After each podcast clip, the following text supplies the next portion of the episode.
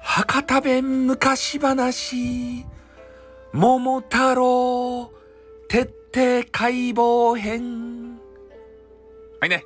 えー、なんか知らんばってんね。またあね、えー、桃太郎をやりたいと思います。えー、この舞台がですねもう昔々あるところにじゃなくて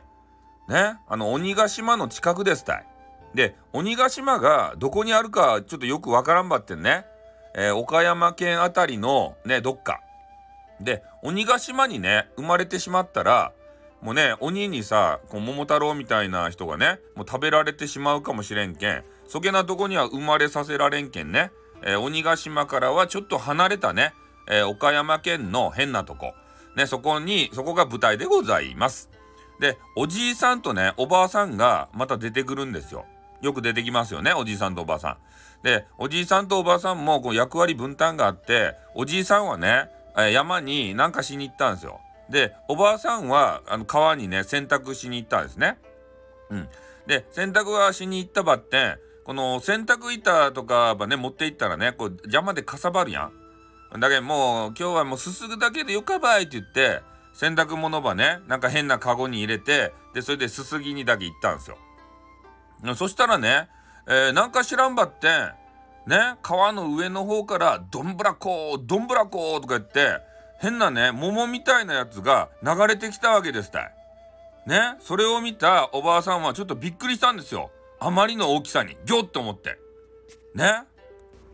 桃太郎解説タイ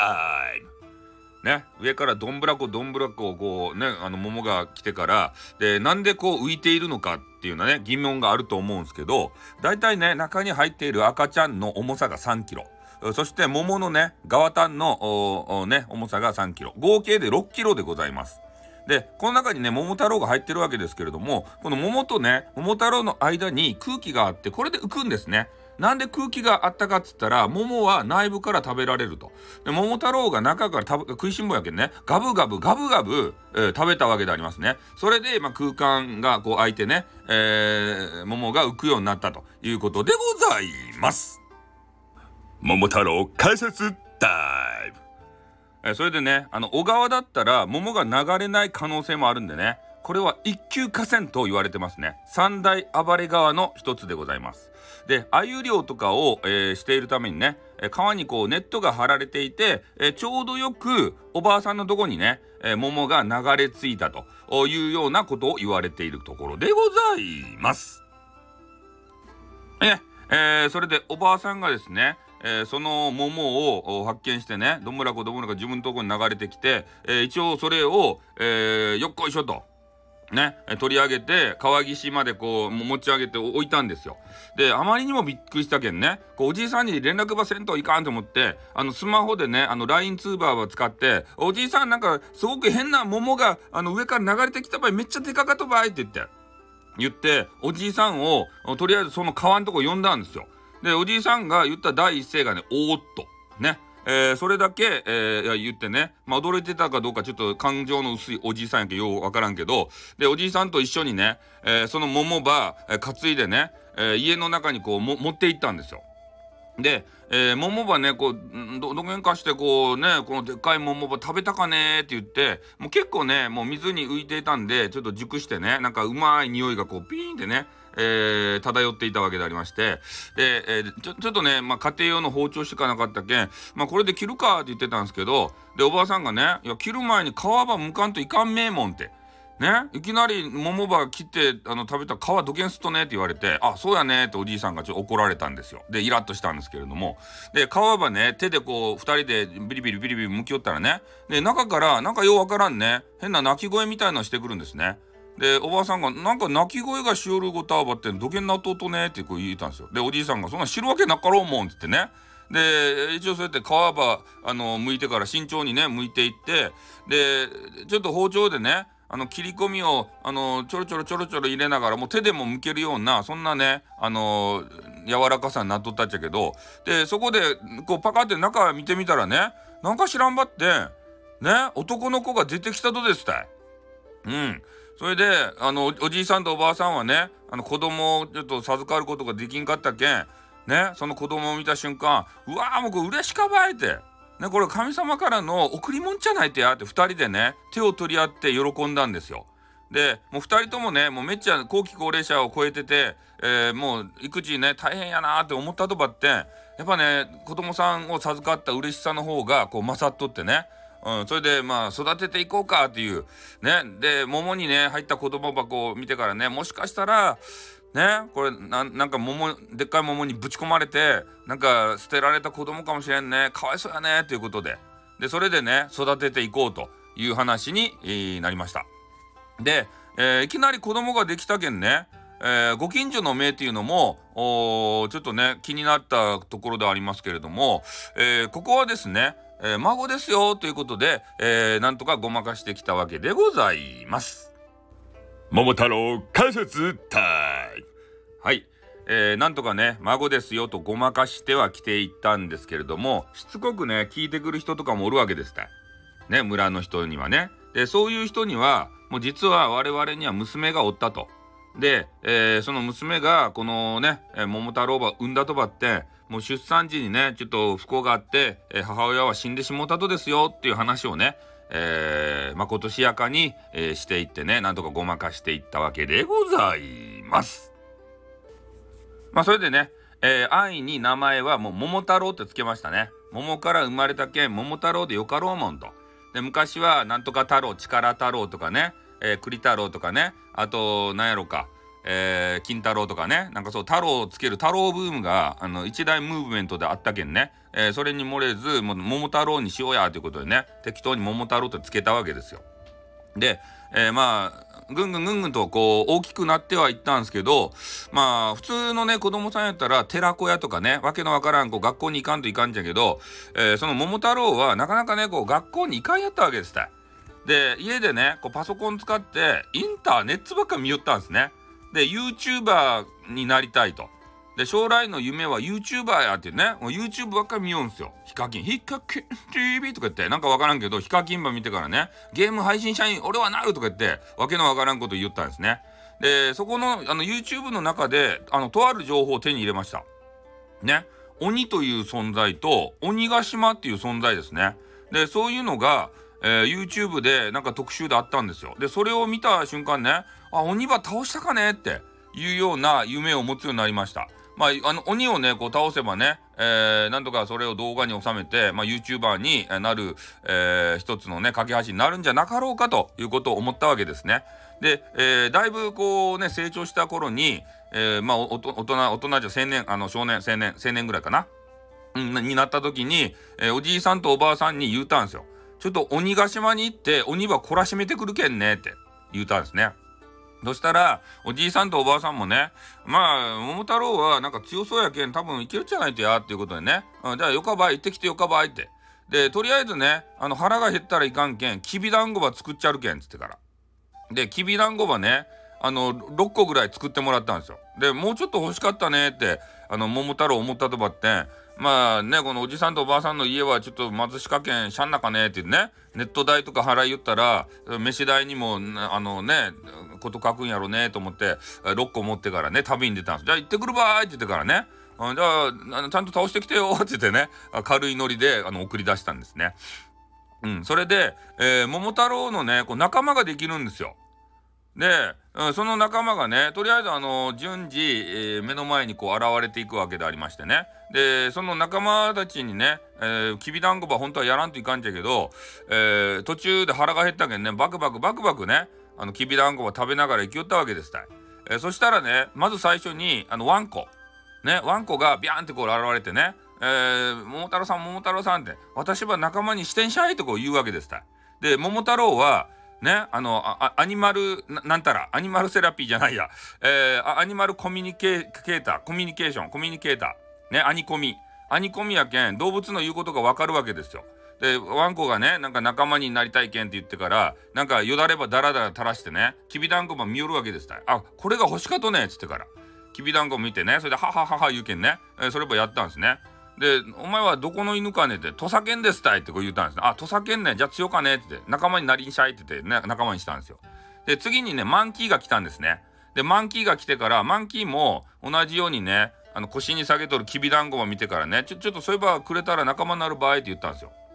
うん、それで、えー、桃太郎はね「お前はどっから来たとね」「あね、それであのマンキーが言ったんですよ。あ、おおいですか？おいはあの大分の高崎山のあの猿ですたちょっとあのリーダーから叩き落とされて逃げてきたとですばいって言ってから。あ、じゃあリーダーやったんやったら、ちょある程度強かっちゃろうね。仲間なってよかばいって言ってね。ありがとうございますって言ってから。それできびだんごもやったとですたそあとね、あの変な生地がピャーって飛んできて、ね、あの私もちょっと連れてってくれんかねって生地が言うたんですよ。で、記事にね、あんたどこの人ね？って言ったらね、いや、わからんですば、あいつでね、え記事はちょっとミステリアスやったんですね。うん、で、あの、記事はね、あの、あれ、きびだんごばぴゃってね、一つ、あの、丸い団子ばやっても食べきらんけん、あの、あれ、桃太郎は優しかけんね、手で一個一個ちぎりながらね、はい、はい、こう、はい、食べりって言ってから、ね、ありがとうございますって記事もね、もらったんですよ。で、この3匹のアニマルを手に入れました。で、えー、桃太郎がね、その3匹の、あのー、ね、仲間を手に入れて、えー、も、あの、あれ、鬼ヶ島までね、え、行かんといかんちゃけど、えー、まあ、なんか船でね、こう渡らんといかんわけですたい。あそこの鬼ヶ島に。で、都合よくね、こう船が手に入らんやったと。そげんね、あの、子供にね、船ば貸してくれる人も漁師もおらんかったし、で、どうしようかねって言ってから、あの、考えあぐねていたんですけれども、で、もうシャンナガ県泳いでいくかっていう話になってね、で、桃太郎と犬とキジ、これはね、泳ぎですたい。ね？あ、違う、キジじゃない、猿、マンキー。間違った。桃太郎と犬とマンキー。これは泳ぎですたい。で、キジはね、あの、飛んでいくようになったんですね。うん。で、それで、とりあえずね、えー、なんとかあの鬼ヶ島に、えー、上陸をすることができました。みんなで。だいぶきつかったっちゃけど、えー、なんとか励まし合いながらね、え、上陸したんですよ。で鬼ヶ島にあのたどり着いたら鬼がねいきなり出てきたんですね。で赤鬼が1人と、えー、ああの黄色い鬼が1人と青鬼が1人のねあの3匹出てきてねお前らは何をしておるんだとね我々の鬼ヶ島に足を踏み入れるなんていい度胸だなって言ってから言うてきたんですよ。そしたらもう胃の一番にねあの生地がねピャーって飛んでから赤鬼をつつき出したんですね。で生地はねもう赤いものに反応してもうピャッピャッピャッピャねあのつつき出すんですよ。それでまあ生地が赤鬼を倒したんですね。であのマンキーとあのワンコね権限の中やったっちゃけどなんとか協力してねあの黄色い鬼はね2人でこうビャーでねこう倒すことができたんですよ。であの桃太郎もねあの桃太郎ブレード持っとったけんね青鬼はちょっと追っかけてねバシュって首跳ねてから倒したんですね。で鬼鬼ヶ島はもう3匹ぐらいしかおらんかったんですよもう鬼が。であと全部死んだんですよあの腹が減って。で久しぶりに人間が来たなと思ったけど鬼があのあれ桃太郎がめっちゃ強かったけ？ん死んだんですよ全部。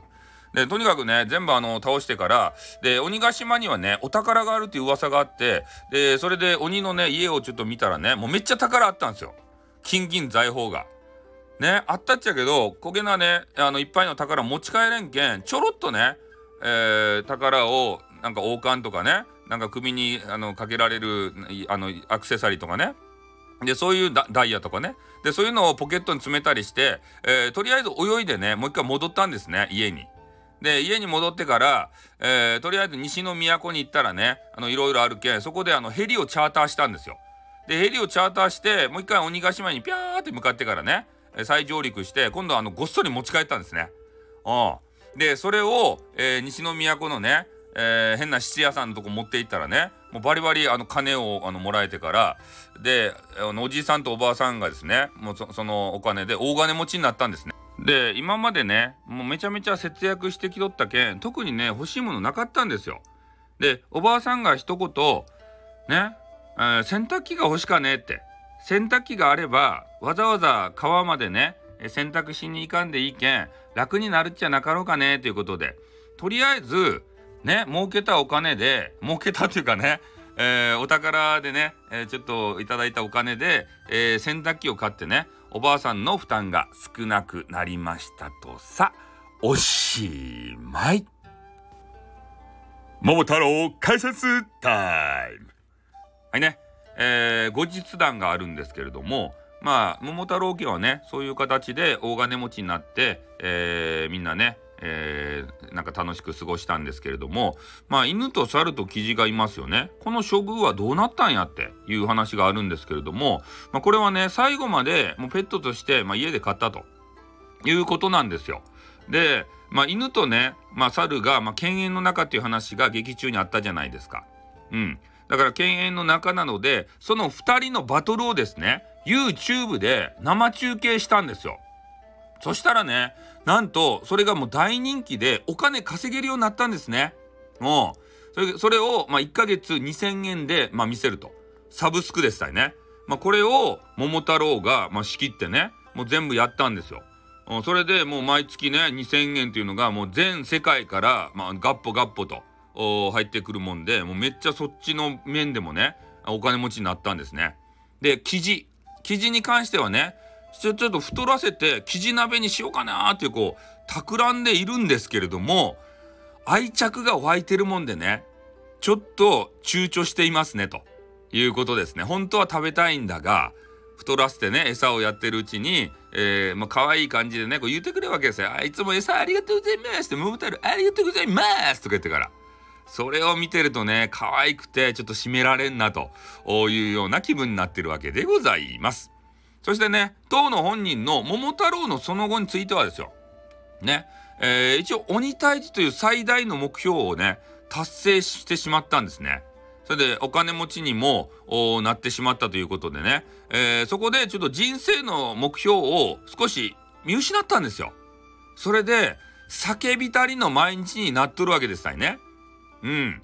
でまあそういう毎日やったんですけど、まあ、そこで偶然ですねインターネットをこうしよってからスタンド FM っていうねラジオサイトに出会ったんですね。うん、ここで出会ってこのスタイフっていうのめっちゃ面白いやんって。ね、この音声配信って最高やないかという話になって配信者としてデビューしました。そして桃太郎のね、えー、そういう面白いごあのね、えー、鬼退治の話とかする中で、ね、あと権限の中の話とかする中で、えー、人気を博してで、えー、そのスタンド FM の中のあのパートナーシッププログラムがあるんですけど、えー、そこでねもうパートナーになってそっちの面でもがっつりと金を稼げるようになってね、もう一流の音声配信者になるんだというような人生の目標ができましたよというような後日談がございます。はい。ではね、えー、え新しい桃太郎これで、えー、終わりたいと思います。じゃ、終わります。あってん、またな。にょ、おしまい。